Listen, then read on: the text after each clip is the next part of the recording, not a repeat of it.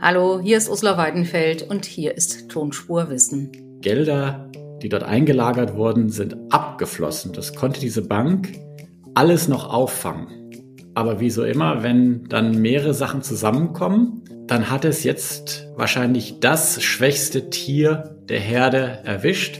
Das ist wie in der Tierwelt. Die Jäger gehen dann auf, auf das schwächste, auf das schwächste Tier, das hinten dran hängt. Und das ist keine Überraschung, dass das die Credit Suisse war. Wie sicher ist unser Geld? Fragen wir einen Experten. Fragen wir Florian Haider. Tonspur Wissen. Endlich die Welt verstehen. Ein Podcast von Rheinischer Post und Leibniz Gemeinschaft. Herzlich willkommen zu Tonspurwissen. Endlich verstehen, wie der Finanzmarkt tickt. Auch das ist Tonspurwissen. Sie finden uns jede Woche in Ihrer Lieblings-Podcast-App oder auf Spotify oder auf Deezer. Und ich freue mich über Ihr Feedback. Wie gefällt Ihnen Tonspurwissen? Haben Sie Fragen, die wir hier mal beantworten sollten? Also ich habe ja immer ganz viele, aber wenn Sie auch welche haben, würde ich das auch gerne dann mal hier diskutieren und fragen. Schreiben Sie mir gerne an tonspur-postde und ich freue mich auch, wenn Sie uns in Ihrer Podcast-App bewerten. Dankeschön. Heute geht es um die Frage, ob eine neue Finanzmarktkrise droht. Zuerst machte eine Bank in Kalifornien schlapp und dann ging eine der größten Banken der Welt, die Credit Suisse, in die Knie. Was ist da los? Hatten wir nicht gedacht, nach der Finanzkrise im Jahr 2008, 2009 jetzt alles besser geregelt zu haben? Wie sicher ist das Ersparte? Das erklärte uns jetzt alles Florian Heider. Er leitet das Leibniz-Institut für Finanzmarktforschung in Frankfurt am Main und lehrt an der Goethe-Universität in Frankfurt das Fach Finance. Hallo, Herr Heider. Hallo, Frau Weidenfeld. Herr Heider, wir haben uns verabredet, um über eine, die Gefahr einer neuen Finanzkrise zu reden. Können Sie mir erklären, was bei Credit Suisse, also bei dieser großen Schweizer Bank, von der alle gedacht haben, die ist so sicher wie die Schweiz an sich, was bei denen passiert ist? Die Credit Suisse ist eine Bank, die seit längerer Zeit Probleme aufweist und auch äh, schon seit längerem an den Märkten abgestraft worden ist. Das ist eine Bank, die im letzten Jahr, also im letzten Jahr, nicht erst seit, seit einer Woche, im letzten Jahr 75 Prozent ihres Wertes verloren hat. Das ist eine Bank, die im Geschäftsjahr 2021, also vor der Zinswende und vor den, weit vor den jetzigen Turbulenzen, 100 Milliarden Abflüsse hatte. Also Gelder, die dort eingelagert wurden, sind abgeflossen. Das konnte diese Bank alles noch auffangen. Aber wie so immer, wenn dann mehrere Sachen zusammenkommen, dann hat es jetzt wahrscheinlich das schwächste Tier der Herde erwischt. Das ist wie in der Tierwelt. Die Jäger gehen dann auf, auf das schwächste, auf das schwächste Tier, das hinten dran hängt. Und das ist keine Überraschung, dass das die Credit Suisse war. Aber eigentlich haben ja alle gedacht, nach der Finanzkrise der Jahre 2008 und 2009 sind die Banken so gut beaufsichtigt, dass sowas gar nicht mehr passieren kann. Also dass es so eine Art Bankrun auf eine Bank gar nicht mehr geben kann. Ja, da hat man sich vielleicht ein bisschen was äh, vorgemacht oder wollte, wollte es nicht mehr sehen, weil es war ja jetzt auch ähm, lange sehr ruhig und die Welt war ja jetzt keine, keine ruhige Welt. Da waren ja durchaus Schwierigkeiten und Turbulenzen, die bis jetzt die Banken alle ganz gut überstanden hatten. Grundsätzlich muss man sagen, dass jede Bank, und sei sie auch noch so gut und gut gemanagt, eine Achillesferse hat. Und das ist, wenn alle gleichzeitig ihr Geld zurück wollen, dann ist diese Bank pleite es gibt wenige Szenarien, unter denen diese Koordination der Anleger passiert. Im Normalfall hat jeder andere Ausgaben. Ich gehe am Montag ins Restaurant, Sie gehen am Freitag ins Restaurant. Das heißt, wir wollen zu unterschiedlichen Zeitpunkten unser Geld in der Bank benutzen. Aber wenn dann sowas dazukommt, das ist das schwächste Tier der Herde und plötzlich überlegen sich die Anleger, hm, da ist doch was in Kalifornien passiert, dann schauen wir uns doch bitte mal auch mal die europäischen Banken an.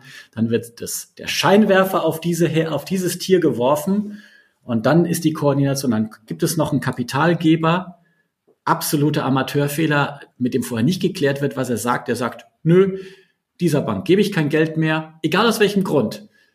Dann ist es vorbei Das war der Eigentümer aus Saudi-Arabien, der genau. Ohne Not gesagt hat, ich will eigentlich meinen Anteil nicht verändern. Genau. Also wenn man, wenn man sowas macht, also generell ist es für eine Bank fast unmöglich, in Krisenzeiten sich Geld am Markt zu holen. Aber da geht es einer Bank auch fast nicht anders als einem Industrieunternehmen. Die Lufthansa konnte sich in der Corona-Krise auch nicht das Geld am Markt holen und musste, musste vom Staat die Liquidität bekommen. Also das ist kein Vorgang, der ist bei den Banken noch ein bisschen extremer und ein bisschen schneller. Aber das ist, das ist, das ist unter, das ist schlechtes Unternehmertum. Ja, aber was wir alle gedacht haben, ist, es gibt so viel Bankenaufsicht jetzt und so enge Regulierung, dass wenn ein Unternehmen schlecht gemanagt ist, wie die Credit Suisse es war, dass das früh auffällt und dass es gestoppt wird, bevor eine Krise droht. Das wurde ja versucht. Also die Credit Suisse hatte ja neues Management seit einem Jahr. Nur das war wahrscheinlich too little, too late. Und, und wenn dann natürlich noch so ein, ein, ein Boot mit so vielen Lecks auch noch in Sturm gerät, wo, zu dem sie ja nichts konnte. Also der Sturm ist ja jetzt nicht, also die Credit Suisse war jetzt zum Beispiel ja wahrscheinlich keine Bank, die unnötiges Zinsrisiko gegangen ist, wie die, wie die Silicon Valley Bank. Und da ist es unheimlich schwierig. Diesen Sturm, Panik kann man nicht voraussehen, sonst wäre es keine Panik. Dann ist es halt, ist es halt so viel. Also ich will damit nicht sagen, dass, ähm, und darauf können wir gerne eingehen, äh, die, die Regulierung ist unvollständig. Ähm, da gibt es deutliche Verbesserungsmöglichkeiten und das sind die Lehren, die man jetzt daraus ziehen muss. Aber wenn man sich das Resultat, das Endresultat mal in Ruhe anguckt, dann sind hier zwei oder drei Banken. Es gibt auch noch diese Crypto-Bank in den USA. Das sind zwei, drei Banken, die hatten schlechte Geschäftsmodelle. Und diese Banken, deren Eigentümer haben herbe Verluste eingenommen oder sind komplett abgeschrieben worden. Und diese Banken werden entweder abgewickelt oder gehen in einer neuen Bank auf, die dann diese, äh, diese Aktive von der alten Bank managen wird. Also das ist ein ganz normaler Vorgang am freien Markt. Und natürlich hätte man sich das gewünscht, dass das alles ruhiger abgeht. Aber das ist schon, das ist das richtige Outcome, das ist das richtige Resultat. Und dafür muss man sagen, also in dem generell schwierigen Umfeld, das, das wäre, das wäre vor 15 Jahren nicht passiert. Also das, das zeigt eigentlich, wie gut die Regulierung Gut, hört sich immer ein bisschen schwierig an, wenn sowas passiert ist, aber man muss sich mal vor Augen führen, dass da wirklich vieles passiert ist, weil sonst wäre sowas wahrscheinlich, hätte das zu einer Kernschmelze Schmelze führen können. Aber ich meine, ähm, das jetzt als positives Ergebnis zu kommentieren, wenn die Schweiz, der Schweizer Steuerzahler mit Garantien einstehen muss für eine Bank, bei der man seit Jahren weiß, dass sie offenbar nicht gut gemanagt ist, das ist ja kein positives Ergebnis, sondern das ist eine Wiederholung des Jahres 2008, 2009 wo der Steuerzahler eben auch einstehen musste für Risiken, unternehmerische Risiken, die schlecht gemanagt waren. Ich, ich stimme Ihnen äh, absolut zu. Ähm, wenn man das geplant hätte, hätte man es 100% sicher anders gemacht. Ich glaube aber, man muss das einordnen. Es gab diese Panik an den Märkten und im Endeffekt ähm, gab es keine keine Kernschmelze des Bankensystems. Also es gab kein Komplettversagen. Natürlich ist jetzt mit relativ heißer Nadel ein Konstrukt gestrickt worden, wo das nicht zustande gekommen wäre, wenn der Staat keine Garantien gegeben hätte. Dass die UBS, die größte Schweizer Bank, ähm, sozusagen die genau. Reste dieses Geschäftes jetzt übernimmt die und USB, als die, eigenes die, Geschäft Die, die UBS war natürlich in einer starken Verhandlungsposition und konnte meines Erachtens fast schon die, die Konditionen diktieren. Und deswegen sind wir halt in einer Situation, also der Schweizer Staat wollte auf jeden Fall eine, eine Schweizer Lösung und wollte auch eine Marktlösung. Und deswegen musste man das attraktiv machen für die äh, UBS. Und das ist halt mit diesen, mit diesen Garantien über die neun Milliarden und noch andere Garantien jetzt langsam an die ans Licht kommen, geschehen. Das heißt, dass der Staat sich hat erpressen lassen von der UBS, damit eben das Schweizer Bankensystem nach außen ganz gut dastehen kann. Also erpressen wäre mir jetzt, wäre mir jetzt zu stark, aber es ist wie so immer, wenn Sie nur einen Käufer haben, dann muss es für den attraktiv sein. Die Hoffnung ist natürlich, dass wenn man da jetzt ein genaues Auge drauf hat, ähm, dass das, was in den Büchern der Credit Suisse ist, doch auf lange Sicht gutes unternehmerisches Risiko ist, dass die Bank, wenn sie ein besseres Management hat, äh, mit klareren, äh, mit klaren Zielen, dass, äh, dass sie Profite schreiben wird und dass der Staat eigentlich diese, diese Sicherheiten gar nicht auszahlen muss. Ähm, aber es kann natürlich auch anders sein. Sie reden jetzt so, Herr Heider, als hätten wir es jetzt schon hinter uns, als sei die Krise abgewendet und als seien wir ganz, könnten wir ganz sicher sein, dass es keine neue Finanzkrise geben wird. Ist das so? Also keiner kann, keiner hat die Glaskugel und kann ähm, nach vorne gucken. Und das Problem, es war eine Panik im Markt und diese Panik ist auch jetzt nichts, was von heute auf morgen weggeht. Das heißt, was wird jetzt passieren? Ähm, die Anleger gucken sich jetzt nach dem zweitschwächsten Tier der Herde um.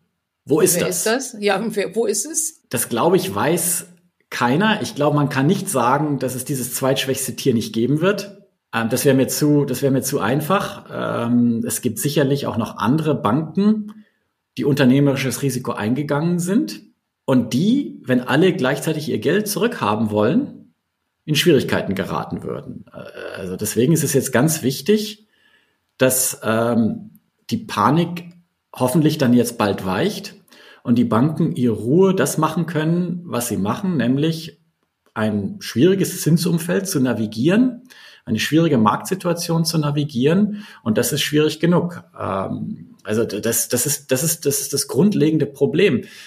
Äh, wir, wir, wir tun, glaube ich, so oft, als ähm, wäre das alles jetzt vom Himmel gefallen. Also es ist klar, dass die doch dieses, dieses, diese, dieses Ruder rumreißen an den Zinsen, was, was absolut nötig war, dass das natürlich für ein schwierigeres Umfeld führt, als wären jetzt über die 20, letzten 20 Jahre die Zinsen konstant bei zwei Prozent gewesen. Wir müssen vielleicht ganz kurz erklären, dass es im letzten Jahr ja eine radikale Zinswende gegeben hat, nachdem die Inflationszahlen so nach oben gegangen sind und dass alle großen Notenbanken die Zinsen sehr, in sehr kurzer Zeit sehr scharf angehoben haben und dass da natürlich viele Banken sozusagen auf dem falschen Fuß erwischt worden sind, die irgendwie gedacht haben, sie können Anleihen zu niedrigen Zinsen ähm, einstellen und jetzt wird eben auf einmal alles, jetzt, jetzt kippt dieses Geschäftsmodell. Ja, wobei das ist mir auch ein kleines bisschen zu kurz gegriffen, weil ich erwarte schon von einem Banker, dass er Zinsumfeld ähm, einschätzen kann. Und man sieht ja zum Beispiel auch bei der SVB, dass das anscheinend nicht jeder Banker beherrscht, aber die SVB war in der Hinsicht eine absolute Ausnahme. Also die Analysen der anderen amerikanischen Banken zeigen, dass ja, da sind Risiken in, der, in den Büchern, aber das sind jetzt keine Risiken, die dazu führen würden, dass diese Bank nicht mittelfristig tragfähig wäre. Und das Problem der Credit Suisse waren ja jetzt auch nicht Staatsanleihen, die zu Buchverlusten geführt haben, sondern das waren länger schlechtes Management. Deswegen ähm, ist mir das aus, aus der, dieser Sicht, also ein Bankmanager, von dem erwarte ich, dass er Zinsrisiko äh, kennt und beurteilen kann. Und es scheint meiner Erschätzung nach jetzt im Großen und Ganzen der Fall zu sein. Also zumindest hat man jetzt nichts Neues gehört. Und das Zweite ist, und das würde ich gerne, das würde ich gerne. Lass uns ganz kurz sagen, SVB ist die Silicon Valley Bank. Silicon Valley Bank, genau, diese, diese die doch relativ. Kalifornische Bank, die ihn äh, vor, vor, vor kurzem eben kollabiert ist. Ähm, genau. eigentlich und der das, erste Stein, der erste Dominostein war. Das war das, was das, äh, was, was den Stein ins Rollen gebracht hat. Und nur kurz noch zu den, zu den Zentralbanken. Bei der, bei der EZB kenne ich mich ein bisschen besser aus, bisschen besser aus. Da haben Sie gearbeitet. Genau, da habe ich gearbeitet. ähm, und die, e, die EZB hat tatsächlich doch relativ klar, natürlich ist sie auf dem falschen Fuß erwischt worden, wie alle. Dass also eine Inflation plötzlich bei 10 Prozent landet, das hätte niemand für möglich gehalten. Und die EZB sicherlich auch nicht. Aber die EZB hat im Jahre 2021 sehr klar gesagt, wie ihre, wie ihre Strategie des Zinsausstiegs, des Exit sein wird. Und daran hat sie sich relativ aus der Nullzinspolitik. Genau, Exit aus der aus der Negativ sogar Negativzinspolitik. Und sie hat ähm, sie hat Ende 2021, also vor dem Ukraine-Krieg, vor dem vor vor äh, vor den äh, vor der Explosion der der ähm, der Energiekosten, hat sie angefangen, ihre Anläufekäufe zu stoppen. Sie hat immer gesagt, sie muss das zuerst machen, bevor sie dann den Zins anrührt. Und was ist passiert in den Märkten? Die Zinskurve hat sich verändert und die Zinsen sind bereits aus dem Grund schon hochgegangen, weil es ein klares Signal weiß, wir fangen aus dem, wir fangen an mit dem Exit. Natürlich sind dann alle ein bisschen von den Ereignissen überrollt worden. darüber kann man sprechen. Also das darf man, das darf man nicht vergessen. Und als Bankmanager weiß ich das und dann fange ich mich an zu positionieren, um halt auch einen Puffer zu haben, wenn irgendetwas falsch läuft. Mhm. Lassen Sie uns noch mal ganz kurz auf das zweitschwächste Tier gucken, also das mögliche nächste Opfer einer Panik, wenn sie denn wiederkommen sollte und wenn sie wieder ausbrechen würde. Welche Instrumentarien haben denn Regierungen und Notenbanken, um dieses zweitschwächste Tier dann von der Panik abzuschotten?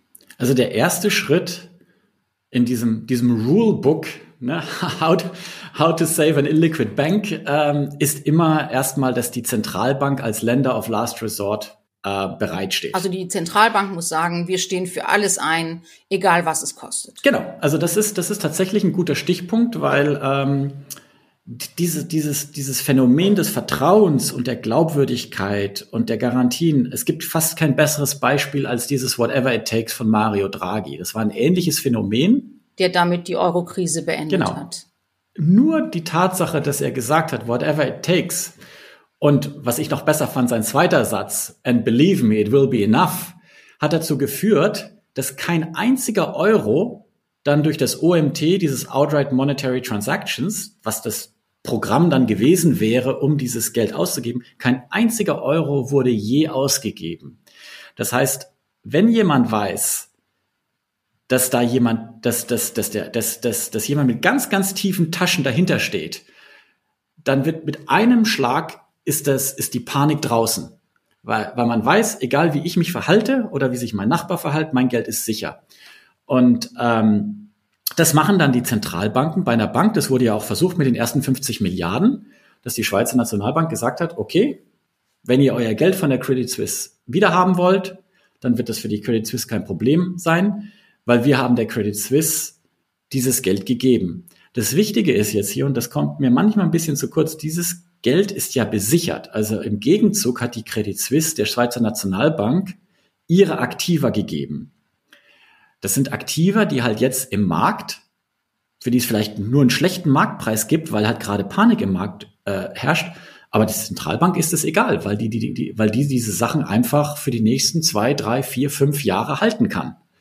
Unter den langen Atem. Also, also alle Beteiligungen, alle Anleihen, alle Kreditpositionen genau. der Credit Suisse sind sozusagen bei der Zentralbank der Schweizerischen hinterlegt und eingegangen, um eben diese Garantie dann wieder abzusichern. Genau, und das sollte im Normalfall bei einer Liquiditätskrise, also bei einer Panik, bei einer Ans beim Abzug von Sichteinlagen, sollte dieses ausreichen. Jetzt bei der Credit Suisse hat es nicht ausgereicht, weil das ein schlechtes Geschäftsmodell war seit vielen, vielen Jahren und es gab einfach keine Möglichkeit, den Investoren und den Anlegern glaubwürdig zu sagen, warum sie ihr Geld noch bei dieser Bank haben sollten. Jetzt lassen Sie uns. Das Geschäftsmodell ist gescheitert. Ja, und, und jetzt, ich meine, das ist ja ähm, die eine Seite. Die andere Seite ist ja, dass man sich immer nicht so ganz sicher ist, wie tief sind denn die Taschen der Notenbanken noch. Also Sie sagen, äh, eine Panik lässt sich eigentlich nur abwenden, wenn die Notenbank sagt, wir stehen für alles ein, wir werden diesen Markt verteidigen bis zum letzten Schuss. Aber man weiß ja gar nicht so genau, wie tief die Taschen der Notenbanken noch sind, die ja nun jetzt auch drei Krisen in zehn Jahren hinter sich haben. Die haben die Finanzkrise, die Eurokrise, die Corona-Krise, es sind vier Krisen und die Ukraine-Krise durchfinanziert. Können die denn unbegrenzt weiter Krisen finanzieren oder ist eben nicht die Inflation auch ein Zeichen dafür, dass auch die Munition der Notenbanken feucht wird?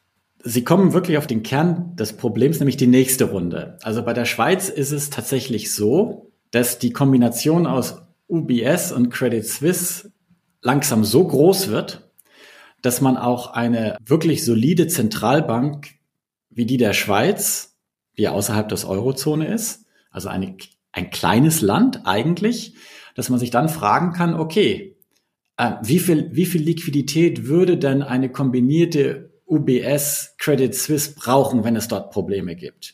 Wenn schon 50 Milliarden bei der Credit Suisse nicht ausgereicht haben, reden wir über 100 Milliarden, 200 Milliarden und da kommen wir natürlich in Bereiche, die schon, wo man sich schon fragen kann, okay, wie tragfähig ist das?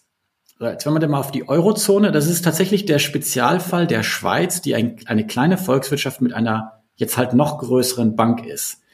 Deswegen. Das heißt, es ist eigentlich eine Bank mit einer kleinen Volkswirtschaft und ein bisschen Toblerone hinten dran.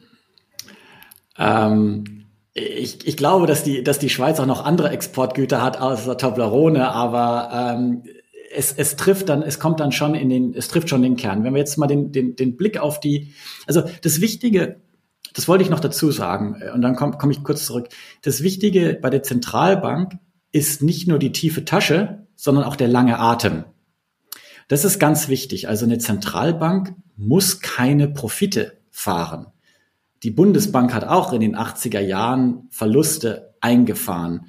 Das ist für eine Zentralbank erstmal egal, weil sie ja kein Unternehmen ist, sondern sie ist ein Dienstleister. Sie stellt Geld parat.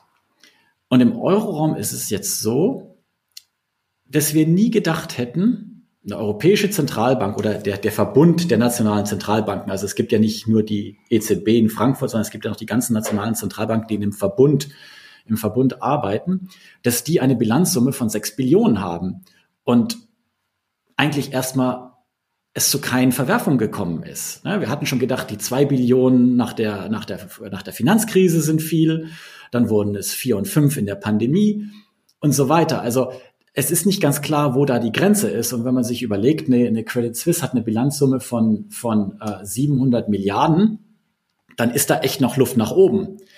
Ähm, und, und wie gesagt, dieses Geld muss ja nicht ausgegeben werden, sondern es ist ja so, wie dieses Whatever it takes, dass eine gewisse Magie entsteht, dass wenn, wenn, wenn jemand sagt, leg dich nicht mit mir an, dann bleibt jeder friedlich und es wird quasi nie getestet, ob, ob, ob dieser leg mich nicht an auch wirklich so tiefe Taschen hat oder nicht. Das ist dieses Glaubwürdigkeit. Ja, aber eben, ja, aber eben, aber eben nur so lange, wie äh, es niemand testen will. Aber wenn ich den Eindruck habe, da droht einer und ist eigentlich doch nicht in der Lage, mir Angst einzujagen, dann fange ich an, gegen den zu spekulieren. Genau, das, ähm, das wurde auch ab und zu mal versucht, gerade bei Währungen wurde das versucht und im Endeffekt, wenn die Zentralbank eingreift, also in, in Europa, das war damals die Bank of England, ähm, oder den USA, zieht der Markt eigentlich den kürzeren. Was müssen denn die Regierungen und Notenbanken jetzt in der Regulierung tun? Also man hat gesehen, mit der Silicon Valley Bank und mit Credit Suisse, es ist eben doch nicht so, dass alles sicher ist und dass alles eben in dass kein, kein Rabauke mehr im Markt ist. Was tut man denn jetzt, um die Banken zu erziehen, ordentliche Geschäftsmodelle seriös zu verfolgen? Wahrscheinlich die größte Stellschraube ist, wahrscheinlich nicht besonders populär, aber die größte Stellschraube ist zu sagen, Sichteinlagen, also das, was so gut wie Bargeld ist bei der Bank, das muss versichert sein. Es gibt wahrscheinlich keinen praktikablen, vernünftigen Grund, warum große Sichteinlagen nicht sicher sein sollten. Also wenn ich ein, wenn ich ein, ein, ein mittelständischer Unternehmer bin und die Gehälter für meine 100 Angestellten äh, zahlen soll und vielleicht auch noch ein bisschen Spielraum haben sollte, dass wenn eine Maschine ausfällt oder ich vielleicht ein, eine gute Investitionsmöglichkeit sehe, dann habe ich mehr als die Gesetz, gesetzliche Minimum von 100.000 Euro auf meiner Bank. Dieses dieses Geld sollte kein unternehmischen Risiko der Bank ausgesetzt sein. Weil dann entsteht nämlich genau das, Panik. Das Gegenargument ist jetzt zu sagen, na ja, also wir brauchen das aber, um Disziplin der Banken hinzubekommen. Und da kann ich nur sagen, Disziplin entsteht nicht durch Panik. Durch Panik entsteht noch mehr Panik. Die Disziplin muss woanders herkommen. Die Sichteinlagen sind in unserer Überzeugung der falsche Ort, für, für, ähm, für Disziplin. Das ist ein sehr akademisches Argument, das auf dem Papier funktioniert, aber wie wir gesehen haben, nicht in der Praxis. Das heißt, die Banken sollen nicht mehr auf diese Sichteinlagen, die Unternehmen bei ihnen halten, zurückgreifen dürfen und müssen die praktisch nur verwahren. Nein, äh, das wäre, das wäre eine Alternative. Das läuft, das ist so die sogenannte Narrow Bank. Dann haben wir aber im Grunde eine Bank geteilt in Sichteinlagen, die von mir aus in Zentralbankreserven oder irgendetwas ultrasicherem. Staatsanleihen, wie wir gesehen haben, sind halt nicht 100% sicher. Ne? Also das müsste dann wirklich was ultrasicheres sein, zum Beispiel Zentralbankreserven. Und dann hätte man nur noch Eigenkapital und Kreditvergabe. Das würde aber bedeuten, dass man eben noch viel, viel strenger guckt, sind die Banken, für die man diese Garantie ausspricht, wirklich gut. Also man würde genau. noch viel stärker Banken regulieren. Man würde, man würde, man würde regulieren und man würde vor allem sie zwingen, sehr, sehr viel Eigenkapital oder Eigenkapital ähnliches äh, äh, Instrumente zu haben, also Investoren, die bereit sind, unternehmerisches Risiko einzugehen. Und wenn es keine unter, wenn es keine Investor, wenn diese Bank keine Investoren findet, die dieses unternehmerische Risiko eingeht, dann kann sich die Bank auch nicht, dann hat sie kein Geld, um diese Investition zu tätigen und dieses unternehmerische Risiko einzugehen. Also man würde sagen, da, über die Zahl lässt sich streiten, aber warum nicht 20 Prozent Eigenkapital? Und warum nicht Warum nicht wirklich hartes Eigenkapital? Warum versucht man immer irgendwie mit Risikoaufschlägen zu versuchen zu bewerten, wie groß ist jetzt, hat jetzt eine Staatsanleihe, soll die jetzt, soll die jetzt ein extra Risikokapital haben? Nicht. Nein, man sagt einfach, ihr müsst genügend Fremdkapital haben und auch da, nur dann könnt ihr, könnt ihr unternehmerisches Risiko. Aber das eingehen. heißt doch, das heißt doch, dass am Ende die Banken kleiner werden, dass sie weniger Geschäft machen werden, dass sie ähm, nur noch die ganz sicheren Sachen finanzieren, weil sie eben ihr, auf ihr Eigenkapital aufpassen müssen. Nicht unbedingt, nicht unbedingt, weil eine Bank, das, das wissen wir auch durch die Wirtschaft, die, die Bank lebt durch Skalenerträge.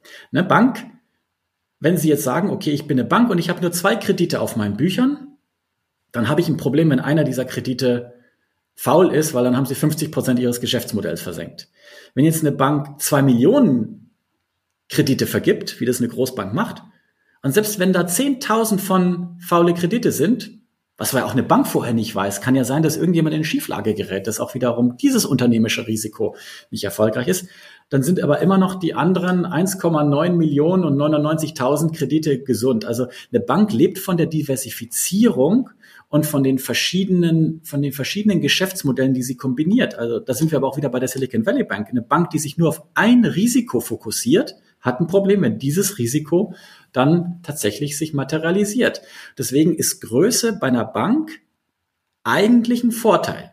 Aber wir sind natürlich dann in dieser Too Big to Fail Geschichte drin. Aber Too Big to Fail ist nichts, was jetzt auch nur auf Banken zutrifft. Wir würden auch wahrscheinlich keinen Automobilbauer pleite gehen lassen. Wir lassen die Lufthansa nicht pleite gehen. Also dieses Too Big to Fail ist auch ein Phänomen, das es in der Wirtschaft immer schon gab und geben wird. Was würden Sie denn jetzt einem Anleger raten? Jemandem, der auch Sorge hat, dass sein Erspartes, dass seine Altersvorsorge, dass sein Konto, sein Depot möglicherweise nicht sicher ist. Was sollen Anleger tun?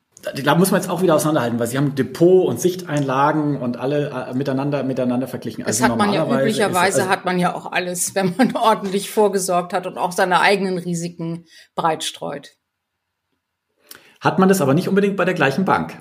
Also zum Beispiel, ähm, also sollten Sie jetzt mehr als das gesetzliche Minimum von 100.000 Euro äh, Cash auf dem Konto haben, was ja auch eine Präferenz ist. Ich will kein Risiko eingehen. Ich brauche das Geld, weil ich Altersvorsorge, weil ich, weil ich das Geld brauche oder weil ich mir ein Haus kaufen soll, würde ich zumindest dieses Geld schon mal teilen.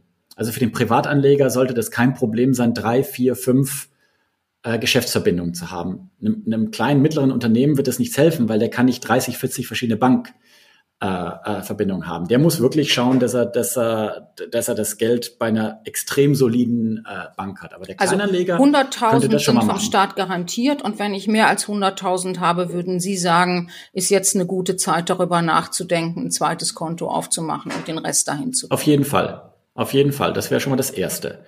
Ihr Depot. Das sind die Aktien. Kommt ein bisschen drauf an, kommt das, ja, Aktien, also ich, ich, ich, ich würde es besser finden, wenn, wenn da ein breit gestreutes Instrument, also irgendein Fonds liegen würde oder ein Exchange Traded Fund, weil die Dinger sind natürlich sehr viel diversifizierter. Das sind Indexfonds. Diese die Sachen sind normalerweise Sonder abbilden. Entschuldigung. Genau. Das sind normalerweise Sondervermögen der Bank. Das heißt, die sind, die sind getrennt von dem normalen Betrieb der Bank und haben, äh, sind eigentlich zu 100 Prozent selber gesichert. Das heißt, das, was, was dort an Risiken eingegangen wird, ist auch zu 100 Prozent äh, besichert und nach, nachgelegt. Also die Aktien und ETFs, die ich irgendwo in einem Depot habe, sind unabhängig davon, ob die Bank pleite geht oder nicht, die sind sicher. Genau. Da muss man auch ein bisschen aufpassen. Also ich bin ja jetzt auch ehrlich gesagt kein, kein wirklicher Experte, was die Feinheiten angeht. Also ich halte mich auch persönlich komplett raus aus, aus Einzelinstrumenten, aber wenn man, keine Ahnung, ein Contract for Difference hat bei einer besonderen, also das ist ein, das ist ein gehebeltes Instrument, da geht man Wetten ein, ähm, ähm, wie dann im Endeffekt das dort aussieht, ob es da ein Counterparty-Risk gibt. Also wird das auch wirklich ausgezahlt, wenn die Bank, die mir dieses Produkt anbietet, in Schwierigkeiten kommt. Das kann ich nicht im, im, im, im Einzelfall äh, zu, Nee, aber wir reden ja jetzt auch gar nicht übers Zocken, sondern wir reden ja über so eine Art ähm, seriöse ja, aber, Anlage. Ja, ja, aber die Leute, viele, viele verwechseln das. Also es ist überhaupt kein Problem zu sagen, ich will ein bisschen zocken mit meinem Geld dann muss man sich aber auch im Klaren sein, dass es, dass das Risiko in beide Richtungen geht. Wenn man, wenn man wirklich eine Anlage, nehmen wir mal an, fürs Alter macht, dann, dann sollte man, dann sollte man bei den, bei den, bei den ETFs eigentlich auf der sicheren Seite sein. Ähm, vor allem, wenn es keine synthetischen ETFs sind, also wenn die tatsächlich auch wirklich ähm, das halten, was sie versprechen und nicht nur nachgebaut wird. Und, und die Bargeldeinlagen würde ich halt tatsächlich ähm, äh, nur bis zum gesetzlichen Minimum bei einer Bank haben. Und wenn ich ähm, die bei verschiedenen Banken habe, dann wird dieser Betrag, der garantierte Betrag von 100.000 Euro dann eben auch entsprechend multipliziert. Genau, das ist pro Bank. Okay. Pro Konto. Herr Haider, vielen Dank. vielen Dank, Frau Weinfeld. Das war Tonspurwissen für diese Woche. Wenn Sie über diesen Podcast twittern wollen, freuen wir uns. Erwähnen Sie dabei gerne die Leibniz-Gemeinschaft at LeibnizWGL und at RP Online. Florian Haider twittert unter fhaider und mein Name ist Ursula Weidenfeld. Mich finden Sie auf Twitter als das tut man nicht. Danke fürs Zuhören und bis zur nächsten Woche.